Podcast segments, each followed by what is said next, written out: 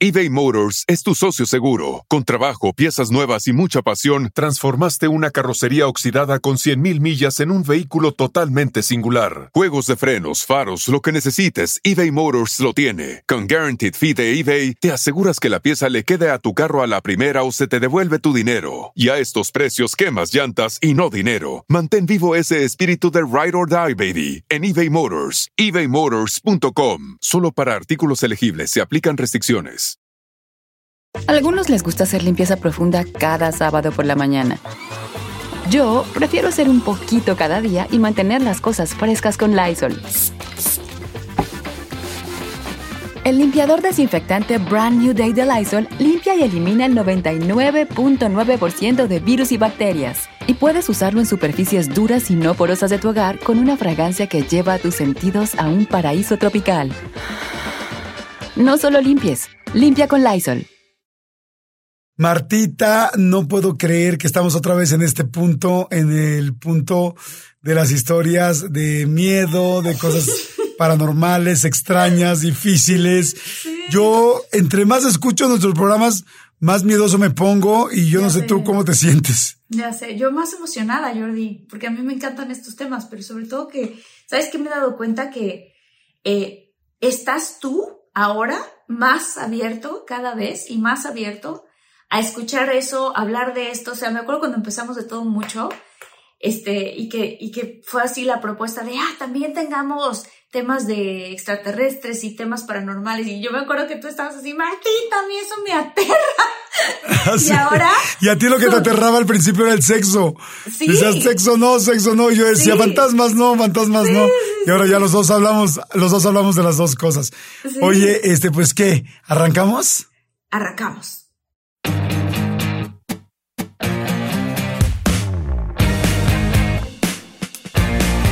Hola, ¿qué tal? ¿Cómo están, muchólogos y muchólogas? Soy Jordi Rosado. Y yo soy Marte Gareda y hoy tenemos un martes paranormal.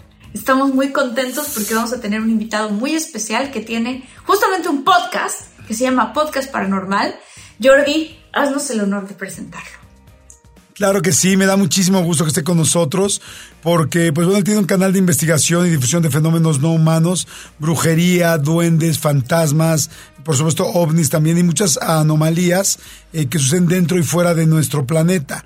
Eh, está en los primeros podcasts más importantes de este país y bueno, muchísima gente que nos, que nos ve y nos escucha, bueno, nos ven por YouTube y nos escuchan por plataformas en Estados Unidos, también nos lo conocen perfecto, y en Centroamérica. Y él es Fepo. Mi querido Fepo, ¿cómo estás? Hola, muy bien, muchísimas gracias. Gracias, gracias. Aquí nuevamente, gracias. Oye, pues encantados de que estés aquí y aquí a nuestra comunidad le encantan las historias de miedo. Este, como dice Martín, yo me estoy acostumbrando un poco más, pero sigo teniendo un chorro de miedo.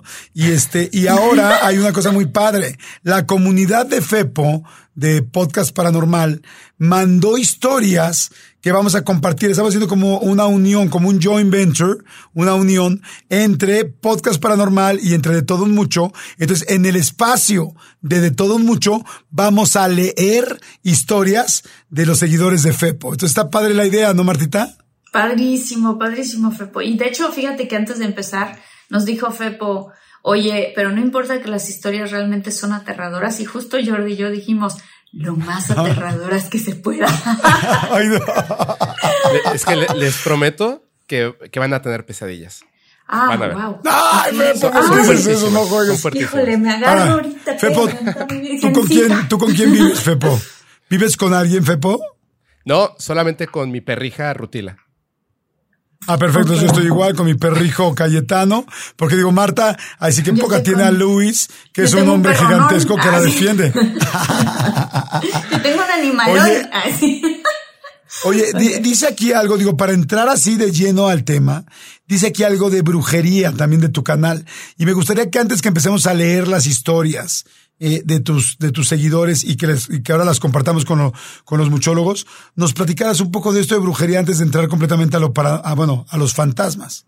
Claro, la brujería, eh, bueno, se confunde como algo malo, ¿no? Cuando nos dicen brujas, pensamos inmediatamente en el villano de una película, pero en realidad la brujería es, son prácticas que tienen que ver evidentemente con la magia hay muchísimas formas, cultos eh, y diversas maneras en que personas, brujas, brujos, chamanes, eh, gente de poder, puede llegar a diversas formas para utilizar la magia, ya sea para el bien o para el mal, para curar, para obtener diversas cosas, dinero, eh, el amor de una persona.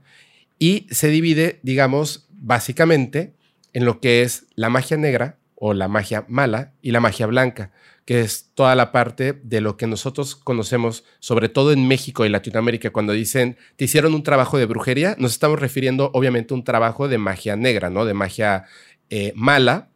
Y es por eso cuando hablamos de brujería, estamos pensando no en el trabajo que haya hecho una bruja o un brujo específicamente, sino en algo que por medio de la magia nos puede afectar, incluso hacernos perder la vida. Ay, a ese grado puede llegar. La vida, wow cosas, yo creo que incluso peores que, simplemente perder la vida. Hay, hay cosas que pueden causar más dolor, pueden ser este, más complejas y hay trabajos de brujería que son incluso por generaciones. O sea, hay personas que, que, se dan cuenta de que el trabajo de brujería no se los hicieron a ellos, sino se lo hicieron a su abuelo o a su abuela. Y son trabajos que van a durar siete generaciones. O sea, ellos son la tercera, cuarta generación y es muy complejo hacer un, bueno, deshacer un trabajo o hacer un rebote que le dicen, ¿no? Que es devolver el trabajo que te hicieron a la persona que lo hizo o la persona que pagó porque te hicieran el trabajo. Con razón. ¿Qué tal, qué tal todo? sí. El otro, sí, Con razón en el otro episodio dijiste, a mí me da más miedo la brujería. Sí. Wow. Eh, ¿Tienes un ejemplo? Sí. Les voy a contar una historia. Esta esta no es una historia que haya llegado al correo, sino que yo estaba eh, en casa de mi madre y le, dije, oye, ¿sabes qué? Estoy recordando como que algunas historias de, brujería me mandaron estas.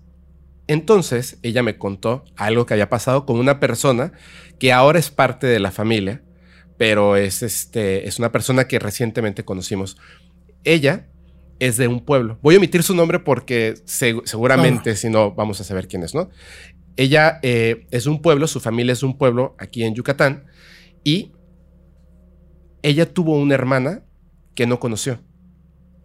Cuando, cuando su mamá estaba joven y tenía una sola hija, que es la hermana de esta persona, en ese entonces su familia eran dueños de las tiendas del pueblo. Digamos que en ese pueblo eran como la familia que tenía dinero, porque tenía varias tiendas en ese, en ese poblado. Estaba casada con un hombre y este hombre, pues al final de repente era como poseedor de estas tiendas, aunque no eran de su familia directamente.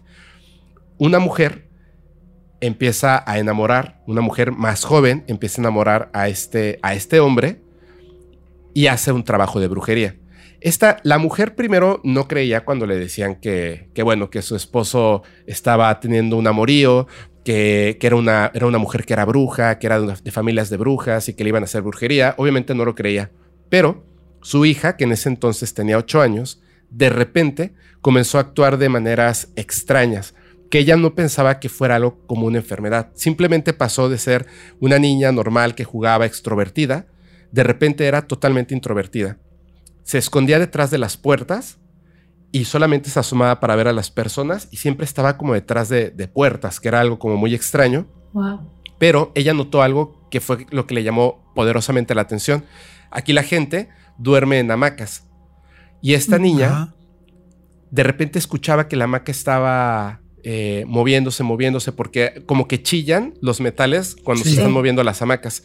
Escuchaba que el metal chillaba y chillaba y chillaba. Y cuando llegaba al cuarto de la hija, la hamaca estaba moviéndose muy fuerte, pero la niña estaba dentro de la hamaca. O sea, era como si alguien estuviera empujando la hamaca muy fuerte. Entonces. O sea, la niña estaba dormida. No estaba dormida, pero la hamaca se estaba moviendo muy fuerte. A ella le, llama la atención y decide llevar a su hija primero con doctores. Los doctores le dicen es que su hija no tiene nada, o sea, su hija está muy bien, simplemente está pasando por una etapa y, listo, llévela con un psicólogo. La lleva con psicólogos, con psicólogas y la niña estaba totalmente bien. De hecho, dice que cuando llegaba con la psicóloga, la niña actuaba como si normalmente eh, fuera la niña normal, pero cuando dejaba de, o sea, cuando salían de la consulta, volvía a ser la niña introvertida, que se escondía detrás de las puertas y que hacía eso de la hamaca. Con el tiempo, la niña empezó a hacer como cada vez más, más difícil este proceso, hasta el punto de que se orinaba detrás de las puertas. Y es cuando ella decide llevar a su hija, ahora sí, con una bruja, con una chamana, para que le diga qué es lo que está pasando. Y le dice, la brujería no se la, no, se la, eh, no se la mandaron a tu hija específicamente, se la mandaron a todas las mujeres de tu familia. Lo que esta brujería específicamente lo que está buscando es acabar con todas ustedes. Que todas ustedes mueran para que de esa manera tu esposo, que están casados legalmente, pase a ser el dueño de todo lo que posee tu familia. Y entonces se pueda casar con esta mujer que está aventando el trabajo y ella se quede con todo. Ella primero pensó así como, imagina, es una mujer que dice, no, no lo creo, o sea, no puede ser, no puede ser, ya, ya estaba obviamente teniendo problemas con el esposo, pero dice, no puede ser. Llega a su casa, está un día en su casa, está cocinando, cuando de repente escucha un sonido muy extraño. Se detiene de lo que está haciendo, comienza a caminar por el pasillo y vuelve a escuchar ese sonido, como un crujido, fuertísimo, crack. Continúa caminando y vuelve a escuchar el ruido, crack. Cuando abre la puerta de la habitación del cuarto de su hija, vio algo terrible. La niña estaba en el piso, hincada, en un charco de sangre, y se estaba comiendo sus dedos. Lo, que escuchaba que crujía era la niña masticando los dedos. No. Entonces, cuando, mm. cuando ella ve esto, envuelve las manos de su hija tratando de hacer un torniquete y la lleva inmediatamente al hospital. En el hospital empiezan a, a curarla, le dicen no te preocupes, o sea, si es algo terrible, pero ella va a estar bien. Pero la niña fallece. Entonces, los médicos no se explican qué, fue lo que pasó. Piden permiso para hacer una autopsia. Y cuando abren a la niña, la niña tenía mordidas en el corazón y los restos del corazón estaban en su estómago. Ay, no, ¿cómo? ¿Cómo puede ser posible? Esa, esa es la brujería. Es donde las cosas pierden sentido. Su madre se enferma y su hermana fallece. En ese momento, se acaba de morir su hija, se muere su hermana y la madre está enferma. Dice algo tengo que hacer. Acude con la bruja que le dijo que, le habían hecho un trabajo y le dice, ¿qué puedo hacer? Dice, tenemos que rebotar el trabajo, porque si no, o sea, es algo tan fuerte que no vamos a poder eliminarlo de una manera sencilla. Deciden rebotar el trabajo y en, este pueblo hay una, una, práctica extraña que se hace con las personas que fallecen. Cuando las entierran, me parece que es a la semana, vuelven a sacar el cuerpo, lo limpian, le cambian las ropas y lo vuelven a enterrar. Solamente lo hacen una vez. ¿Lo habían escuchado alguna vez? Nunca. Sí, yo sí. yo, sí, yo sí. Ella va a la semana, después de que supuestamente se regrese el trabajo, después de todo lo que pasó que fue terrible, tiene que sacar a su hija para limpiarla y cambiarle la ropa. Y cuando le está limpiando, descubre que del cráneo hay algo que le llama la atención porque brilla. Lo jala, lo toma, lo empieza a jalar y es una fibra metálica que está jalando del cráneo de, la, del cuerpo de la niña. Y empieza a jalar y a jalar y a jalar. Dentro del cráneo, en lugar de cerebro, había fibra de metal como con la que lavas los platos. Y las personas, cuando ven lo que está pasando, que está sacando la fibra de metal de la cabeza de su hija, la empiezan a, la ayudan porque la gente sabe que eso es una prueba de un acto de brujería. Ella logra, logra terminar con este, este problema, se divorcia de este hombre, tiempo después se casa con otra persona y tiene una hija, que es la persona que nos cuenta esta historia. No ¡Wow! No juegues, qué fuerte. Fuertísimo, ¿no? Y nunca perdió, o sea, al final nunca, nunca se quedó la otra mujer con todo lo, con todo lo de este cuate. No. O sea, se terminó divorciando ella de. ¿Y alguna vez, y sí llegó a conocer a la señora que hizo la brujería? Sí, a la familia que lo hizo. De hecho, estas personas, después de que se divorcian, se fueron de ese pueblo. Qué fuerte. Yo conozco a gente, yo conozco a brujos y a brujas muy serios, ¿eh? muy, muy, muy serios. Mi familia es de Veracruz y una buena parte de Catemaco. Y, sí, sí, yo me quedo impactado con las cosas que, que se pueden hacer, tanto con la magia blanca como con la magia negra. Y, y como me ha tocado entrevistar también a varias, varios pues brujos muy serios, sí te das cuenta cómo te protegen y cómo te cuidan y cómo eh, la mala energía puede, pues puede, híjoles, no sé, como penetrar tan fuerte en otra persona de un millón de maneras, ¿no? Ay, no manches, está cañón esto, Pero ¿no? es que, no, Martita? a ver, ¿cuál sería la explicación de lo del metal que sale del cerebro? O sea, Eso es- mismo le pregunté. Claro, ¿qué te dijo? Me dijo, me dice es que, mira, la gente sabía que le habían hecho brujería a, la niña cuando estaba sacando la fibra de metal, porque en ese mismo cementerio donde han limpiado gente, han habido personas que al sacarlas, dentro de su cuerpo hay eh, fibras con las que se lavan los platos. Se supone que esas, esas piezas son como algo que tiene que ver con la persona que hizo el trabajo. Es como una firma. Es como, como el rastro de quién fue la persona que comenzó ese trabajo. O sea, no pero ya, yo como- pensando como, sé que es, o sea, es, es- realmente es paranormal, porque yo pensando a un nivel científico digo, ¿cómo es posible? Uy, no. ¿Cómo es posible que los doctores hayan encontrado en el estómago de la niña pedazos de su corazón y hayan visto eh, corazón, o sea, mordido el corazón? O sea, es Mordido como. ¿qué, qué está trabajando? ¿Qué seres están trabajando ahí para que la niña se coma a sí misma y además ellos coman el corazón? O sea, es una cosa Ay, no, qué horrible. Y luego, Horrible. y luego las fibras, o sea, ¿qué es eso? ¡Wow! Eh, está, está fuertísimo, la verdad, la historia. y muchólogos. sí, no tiene explicación. Si ustedes han escuchado algo así que tiene que ver con lo de las fibras o que tiene que ver con que la materia se cambia de otra manera, este, Que nos coméntenos. escriban, ¿no? Díganos en los Coméntenos, por favor, en este. Aquí en YouTube, la gente que lo está viendo en YouTube, escríbanos. Y la gente que está en Spotify o en plataformas de audio, pues si pueden, vayan a YouTube a este mismo episodio y escríbanos.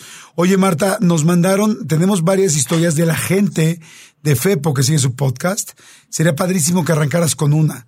eh, porque esas son ya historias que nos mandaron ellos, bueno, más bien que le mandaron a Fepo y a su vez Fepo nos las compartió para los muchólogos. Entonces, ¿tú ti- tienen algún nombre tu comunidad, Fepo?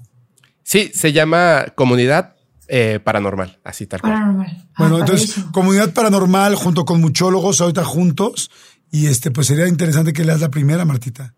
Ok, venga. Esta se llama justamente La herencia de la bruja, por Nancy Oliver. Ok, esto es lo que ella cuenta. Hace muchos años, desde que era niña, vivía en una vecindad muy antigua.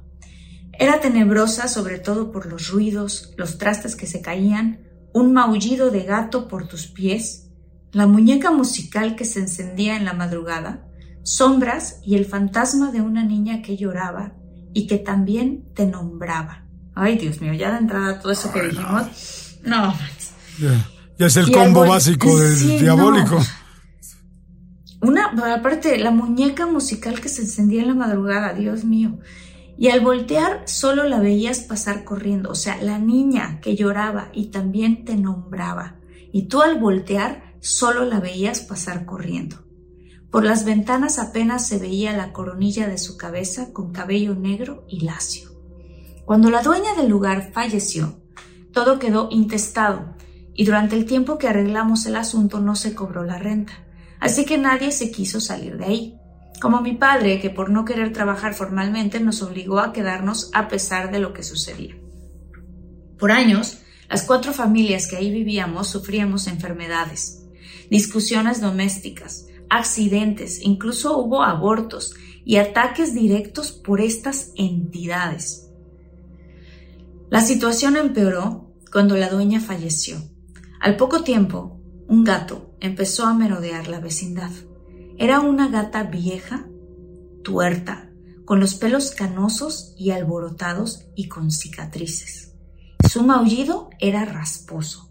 Yo, al ser una niña, la llamaba y le ofrecía agua y alimento, pero siempre se iba a meter debajo de las escaleras que llevaban a la azotea donde habían muchos cachivaches y ahí se escondía.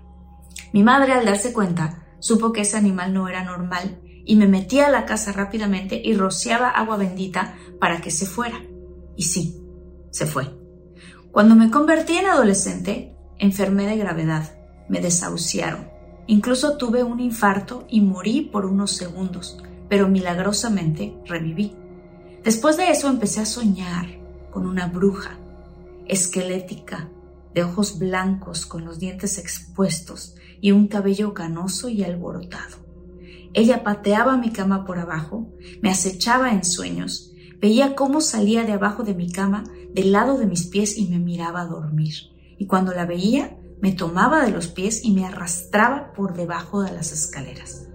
Durante varias noches fue lo mismo. Se subía sobre mí y yo no podía gritar. Una noche soñé que ella entraba vestida de harapos negros, se subía a la cama y me dijo al oído. Oigan, si están buscando un nuevo celular, please, please, please, no vayan y agarren la primera oferta que les pongan enfrente. ATT le da sus mejores ofertas a todos. Sí, a todos, ¿eh? A ti, que tu tiempo en el teléfono sube cada mes. Y a ti, que ni siquiera tienes redes sociales. A ti, que hablas toda la noche con tu pareja. Eres de los míos, ¿eh? Y a ti, que sigues haciendo swipe para encontrarla. A ti, que el 80% de tus fotos son de tu mascota. Y a ti, que si no subes foto en el gym, no cuenta la ida. A ti, que también tienes selfies con todas las celebridades. Y a ti, que tampoco te creen que grabaste un video de un ovni. ATT le da sus mejores ofertas en todos sus smartphones a clientes nuevos y existentes, porque conectar lo cambia todo. Las ofertas varían por dispositivo, sujeto a términos y restricciones. Visita att.com o una tienda para más detalles. Tengo un regalo para ti. ¿Y por no. Le dije, gracias. Al día siguiente, ay Dios, qué miedo, qué miedo, porque aparte me la imagino esquelética, Pues con los dientes salidos, los pelos entre negros y canosos. Al día siguiente fui con un brujo y me dijo, la bruja que ves es la antigua dueña. Y sí, es una bruja. Ella enterró una olla con oro debajo de las escaleras justo donde tú la ves meterse. Ella te quiere dejar ese oro, pero seguro te va a pedir a un familiar a cambio. Y seguramente va a ser a tu mamá. Cuando me dijo eso, No. yo me asusté muchísimo. Tomé el dinero que tenía ahorrado y le conté a mi madre lo que pasaba. Y en una semana nos salimos de vivir de ese lugar. Eso del tesoro era sabido. Cuando los familiares de la dueña pudieron reclamar la herencia, corrieron a los demás inquilinos y se pusieron a escarbar por todos lados, pero nunca lo encontraron. Solo yo sé dónde está, pero no lo voy a decir. Ella aún me busca en sueños, en medio de pesadillas. Siento que cuando sufrí el infarto, una parte de mí murió y esa parte de ella está atrapada ahí. Ay, no juegues, qué locura. o sea, Wow, está muy cañón eso. Sí, yo había escuchado historias desde de, de las ollas con, con oro y de hecho mi papá tiene una historia, no es así como esta, pero parecida, de, de chiquito donde le dijeron que había dinero enterrado. Y, y mi papá le preguntó a mi abuela y mi abuela dijo, nosotras, o sea, ella tenía unas tías que eran gemelas y que eran brujas. Y dijo, y esas tías acomodaban sus monedones de oro, pero estoy hablando de esta época de la revolución y toda esa época. Y tenían Ajá. unas faldas muy amplias y giraban las faldas y se sentaban encima del dinero cuando venían visitantes, para que no los vieran porque lo estaban contando. Y total que guardaron y guardaron tanto dinero que lo dejaron enterrado en ollas. Y un señor llegó a quererles robar. Y una de las hermanas se asustó tanto que agarró un hacha y le, le dio al señor y lo terminaron matando juntas. Y enterraron al señor. Y las señoras nunca se casaron y se murieron con todo ese dinero. Entonces mi niño, mi papá era un niñito chiquito que iba por el rancho caminando porque eran muchas tierras entre los hermanos y todo el mundo. Y dice que un día literalmente se paralizó, sintió que le jalaron los pelos y lo acercaron a una barda de adobe y le dijeron que había dinero, que era una de sus tías y que había dinero enterrado y que tenía que ir por él. Entonces mi papá corrió, pero histérico, a contarle a mi abuelita y mi abuelita dijo, no vamos a ir por dinero, claro que hay enterrado, pero nos va a pedir algo a cambio. O sea, igual, eh, yo, yo también he oído mucho este asunto de, de, que, de que avisan dónde hay dinero escondido, como, hey, aquí hay algo que tú no sabes. Eso es de los emparedados, de las personas que dejaban, que los enterraban entre las paredes en la revolución. O sea, entre una pared y otra pared de un cuarto metían a una persona como castigo y luego se quedaron ahí muertos y a mucha gente la han encontrado muerta así. ¡Ay, está fuertísimo! Está, fuertísimo. ¿Qué, qué, opinas de esto? Pues es que yo nunca había escuchado el hecho de que te pidieran algo a cambio.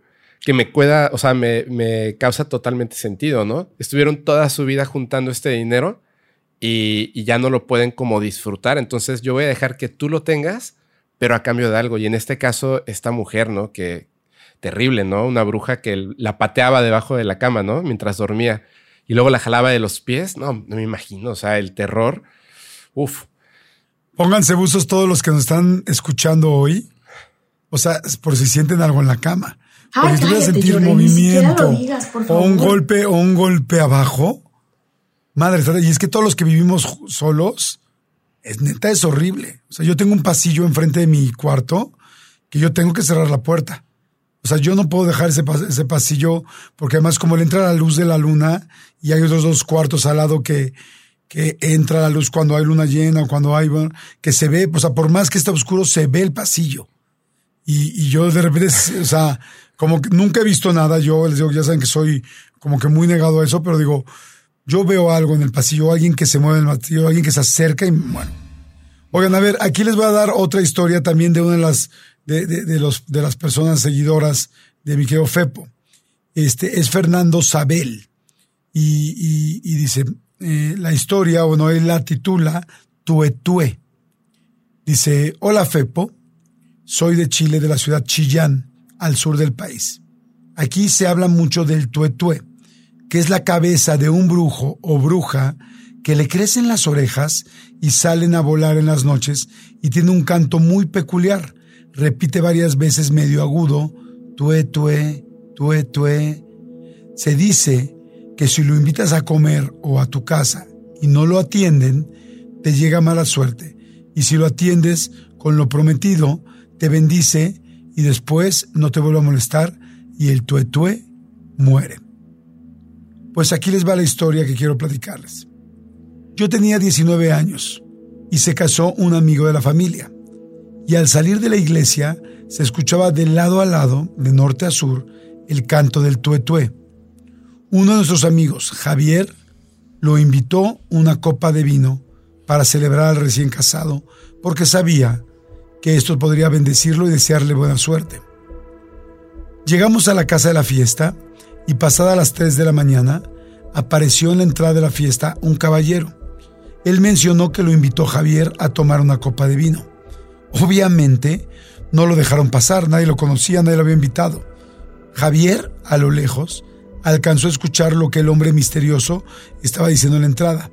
El semblante de Javier inmediatamente cambió y se puso muy pero muy pálido. Se acercó a la reja pidiéndole por favor a la dueña que lo dejara pasar, que lo conocía, aunque evidentemente no era real. Aquel hombre entró, le ofreció una copa de vino a Javier y platicaron un rato. El caballero se paró y se retiró exactamente después de terminarse la copa. Javier no habló e incluso bebió de más de la impresión que le había causado lo que estaba pasando.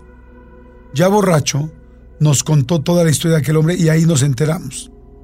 Ese hombre resultó ser un vecino que quería darle la bendición a los recién casados, pero en efecto era el tuetué que estaba cantando horas antes y al que Javier de alguna manera había invitado.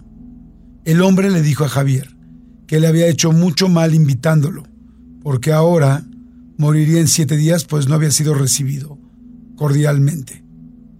Y así sucedió. Dice, eso fue lo que más me impresionó y por eso les escribo. El vecino, parecería que esto fuera solamente una historia o como un mito. El vecino, que en realidad era un tuetue, falleció al séptimo día exactamente. Él era un hombre grande y en el funeral se decía que el ataúd estaba muy liviano, que se lo, había se lo habían llevado en cuerpo y alma. Acá en Chile se dice que al descubrir a un brujo, el diablo se lo lleva en siete días y durante el funeral, al cerrar el ataúd, el cuerpo se vuelve ceniza.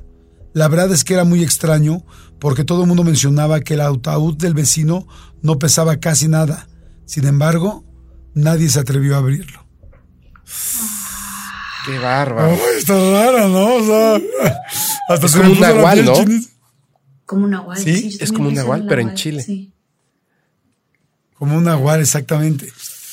Oye, híjoles, es que las historias, ¿sabes qué? Que a mí me impacta mucho porque cuando hablamos de paranormal, yo luego digo, bueno, cualquiera podría decir lo que sea en un medio, en un podcast, en un programa de radio, en un programa de tele para generar rating, views o como lo quieran decir.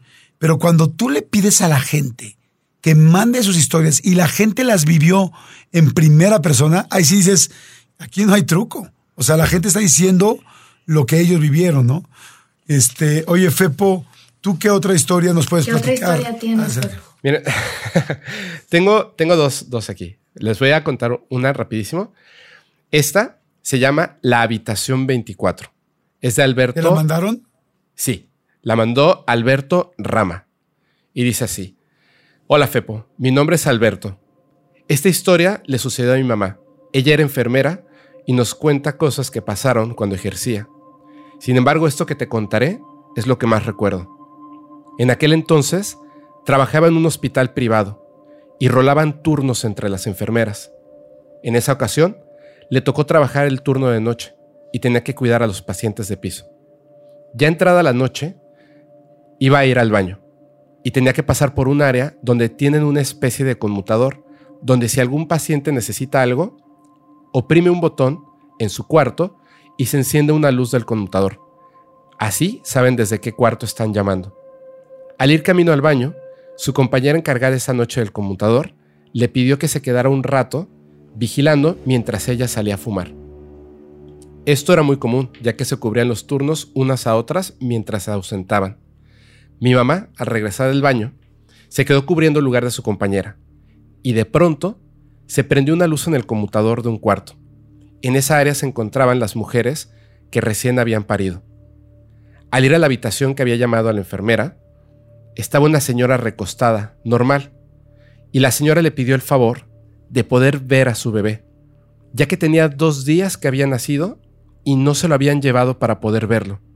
Mi mamá le comentó que no era posible llevarlo en ese momento, porque era de noche, y no podían sacar a los bebés del cunero a esa hora, pero que le llevaría el bebé por la mañana.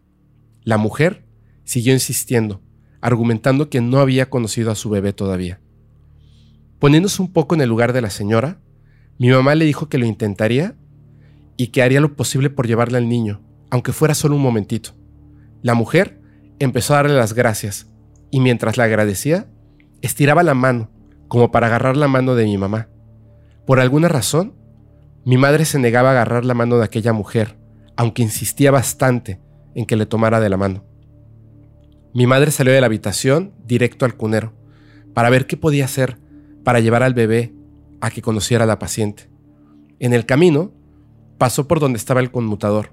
Su compañera, muy enojada, le reclamó por irse y no cuidar del conmutador, a lo que mi mamá le dijo que sí, que estaba ahí, que una luz había encendido, la de la habitación 24, y había ido a ver a la paciente. Su compañera creyó que mi mamá mentía cuando decía que estaba con una paciente en la habitación 24. Pero mi madre continuaba diciéndole que en verdad estaba ahí, que la paciente de la habitación pedía ver a su bebé, que había nacido dos días atrás y no lo había podido conocer. El silencio se hizo presente.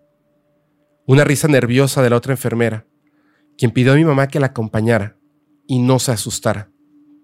Mi mamá no entendía qué pasaba o por qué se le hacía tan extraño a su compañera que estuviera en la habitación, con la paciente de la habitación 24. Caminaron hacia la habitación 24 y la compañera de mi mamá la tomó de la mano y le dijo, en esa habitación no hay nadie. Al abrir la puerta, mi mamá no lo podía creer. La luz de la habitación estaba apagada y la cama tendida. Entonces, su compañera le contó que efectivamente ahí había estado una señora. que dio a luz hace dos días, pero falleció en el parto. Y como la señora había llegado de urgencia al hospital, iba sola y nadie había ido a reclamar al bebé. El bebé se encontraba en los No. cuneros, No. pero no había informes de ningún familiar. Al escuchar esto mi mamá se quedó fría. Ella vio claramente a aquella mujer suplicando para conocer a su hijo recién nacido. ¡Ay, qué fuerte! Ay, qué historia. No manches, todos los pelitos de mi nuca se me pararon así de. Está bien fuerte. Está bien es, fuerte. es como muy, como, es como recurrente de que aparezca alguien que ya falleció con otra persona que es sensible a esto, ¿no? Y que además tienen como algo pendiente, ¿no? O sea, el- el- las ganas de ver a- y conocer a tu bebé. Híjole, qué fuerte. O sea, ha de haber sido tal el shock. Un poco como lo que nos contaba Samudio, ¿no, Jordi? Que ha de haber sido tal el shock de la muerte de ella que ella se quedó en un plano en el que no sabía, no sabe que había muerto. Sí, ¿Y qué hubiera pasado, no? Si la, si la tomaba de la mano. Claro, ¿por qué, por qué le insistía tanto que la tomara en la mano? Quizá porque estaba queriendo sentirse viva. O sea, no porque se la fuera a llevar o algo así, porque no es que Claro. te lleven, ¿no? Sino más bien como, como hazme ver si que estoy. Ajá. Exacto, como el famoso pellízcame de alguna Ajá. manera, ¿me explicó? Oye, eh, ay, qué fuerte. Esta historia está ¿Qué muy fue? fuerte. Ay, esa historia me va a dar pesadillas, qué miedo. Les dije perdón. Sí, a mí también se me hace no, fuerte. pero qué bueno, sí. Oye, eh, y dijiste No. que tenías dos. Cuéntanos la que sigue, Sí. venga. Eh, Esta es, esta es una historia, eh, me la sé de memoria porque me gusta mucho. es una chica que se llama Paulina. Cuando ella tenía 14 años, se fue a vivir con su familia a una casa en el Estado de México. Eh, tenían problemas de dinero muy, muy fuertes y era una casa que habían eh, conseguido, una casa vieja cercana a un monte. Cuando llegaron, se dieron cuenta de que la casa estaba construida pegada a un árbol. De hecho, dice que entrar y salir de la casa, que era una casita muy pequeña de dos habitaciones, era complejo por el árbol. Entonces, con el poco dinero que tenía todavía la mamá, mandaron a retirar ese árbol, porque estaba creciendo y pues en un momento iba a derribar la casa. Cuando tiran el árbol, se dan cuenta de que en las raíces estaba el esqueleto de un bebé. ¡Ay, no! Ellos, era un esqueleto que llevaba mucho tiempo y, y fue algo como simplemente, híjole, ¿no? O sea, escóndanlo, eh, tírenlo o lo que sea, pero yo no quiero problemas, yo no quiero tener este, no tengo dinero, no tengo otro lugar donde vivir. Por favor, hagan un lado el, el esqueleto y, y el árbol y todo lo demás.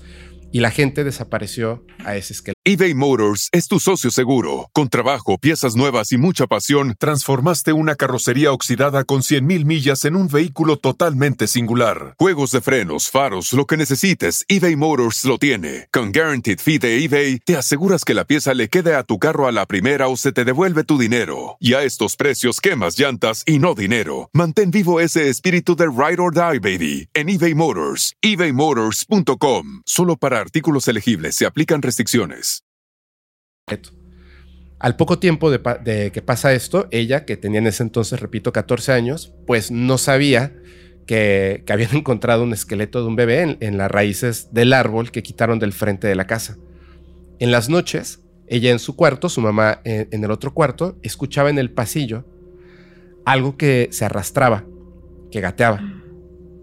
Salía de su habitación, ¡Ah, madre! Salía de su habitación en la noche, abre la puerta y no veía nada. Otros días dice que escuchaba una sonaja, una sonaja de bebé. Entonces se levantaba porque el, ruido era, era fuerte, abría la puerta, veía en el pasillo y no había nada. Con el tiempo de que iba pasando esto, decide contárselo a la mamá y le dice, ¿sabes qué? Escucho en el pasillo como si hubiera un bebé. Lo escucho caminar, lo escucho llorar, escucho que juega con las cosas y la mamá, pues mm, no le quiso decir lo que había pasado y le dice, no, debe ser algo de tu imaginación. Ella comenta que en ese momento estaba pasando justo en el punto que le dicen en México, eh, la etapa de la punzada. Estaba, pues estaba como adolescente teniendo, empezar a tener problemas con su mamá, que era la persona con la que vivía. Una noche en particular, mientras cenaban, tuvieron una discusión muy, muy fuerte. Ella con la mamá al grado de que la mamá le dijo, ¿sabes qué? No quiero hablar contigo, no quiero saber nada de ti. Ella le dijo, yo tampoco. Se fue cada quien a su habitación y se encerraron. Y la mamá se quedó pensando en que había sido demasiado duro, dura con su hija. Y dijo, no, no, no voy a esperar a que pase más tiempo. Creo que le voy a pedir una disculpa. Sale de su habitación, abre la puerta de la hija y le dice, hija, hija. Y cuando se despierta le dice, ¿qué quieres? Porque estaba molesta. Y le dice, párate y ven conmigo a mi habitación. ¿Qué? Párate y ven conmigo a mi habitación. Dice, mamá, ¿qué te pasa? Párate y ven conmigo a mi habitación. Dice, pero es que yo no quiero saber nada. Cállate. Párate y ven conmigo a mi habitación. Dice que la vio tan seria que se dio cuenta de que algo estaba pasando. Se puso en pie, salió de su cuarto, su madre la tomó inmediatamente de la mano, muy fuerte, entraron a la habitación, cerró la puerta y le dijo, discúlpame, estabas durmiendo y había un bebé abrazándote. Y nunca te conté que en las raíces del árbol encontramos el esqueleto de un bebé. Ah, Ay, no manches. Puta madre. Uf. No juegues, Ah, está qué historia tan, qué historia tan horrible. O sea, qué historia tan buena, pero qué historia tan horrible. No, no, no, qué fuerte. No sé por qué, no sé por qué como que los bebés todavía... Es que yo pienso hay tantos niños lamentablemente perdidos en abortos, algunos inducidos, algunos guardados, algunos... Híjoles, qué fuerte. Qué fuerte, fuerte, fuerte. Qué fuerte historia, ¿verdad? Qué historia tan fuerte. Oye, ¿quién, te, ¿Sabes ¿quién mandó esta historia? O sea, ¿quién te la mandó? Esta historia me la mandó una, una seguidora, pero me la mandó directamente por Instagram. Y es, es algo que creo que es como la intuición. Yo les pido que todas las historias vayan por correo, porque si no es imposible como darle seguimiento a las historias. Pero cuando me mandó un mensaje y me, y me comentó, me dijo, esto me pasó hace unos años, cuando tenía 14 años, eh, y te lo quiero contar, pero en un audio. Y le dije, ¿puedes mandarlo por favor por correo? Y me dijo, es que de verdad creo que lo tienes que escuchar por audio.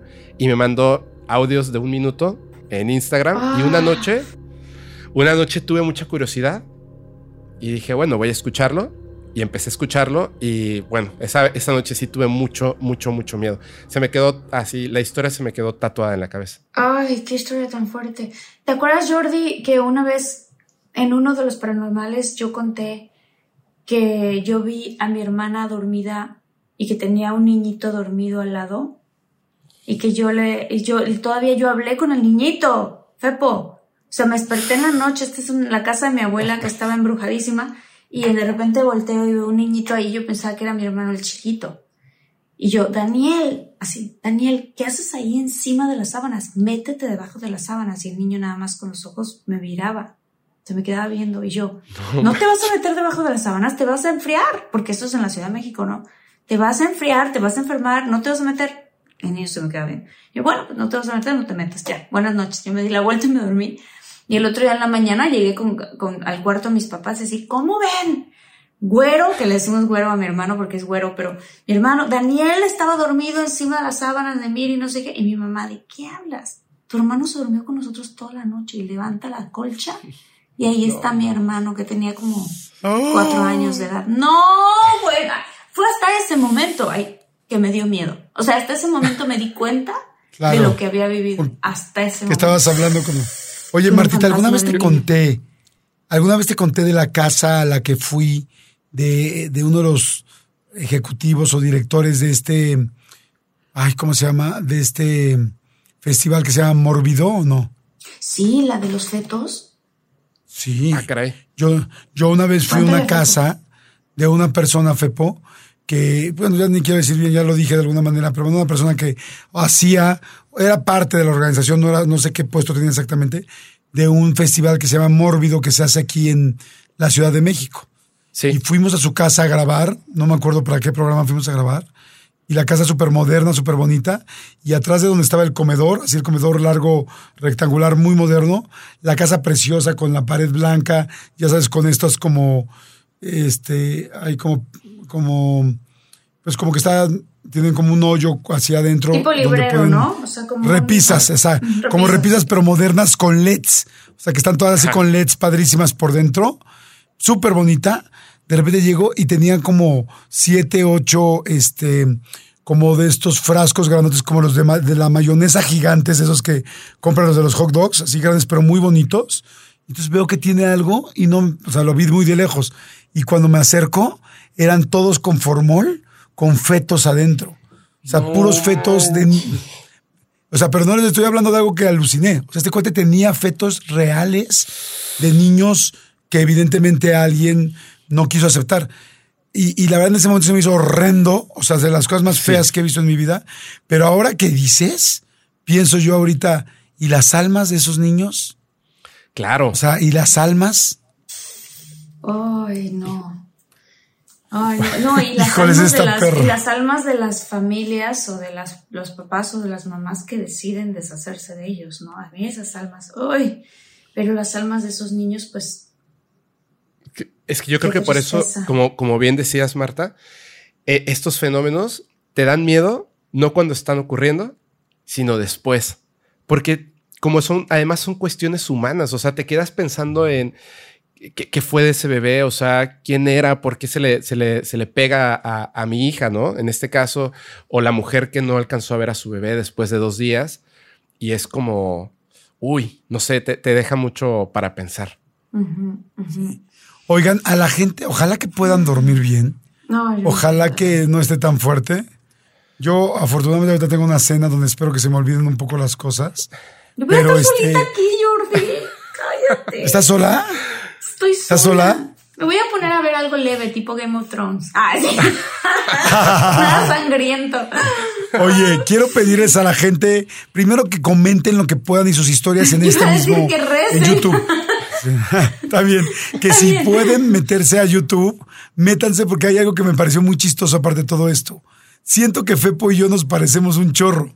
Como que físicamente somos parecidos. ¿Qué opinas, Marta, o no?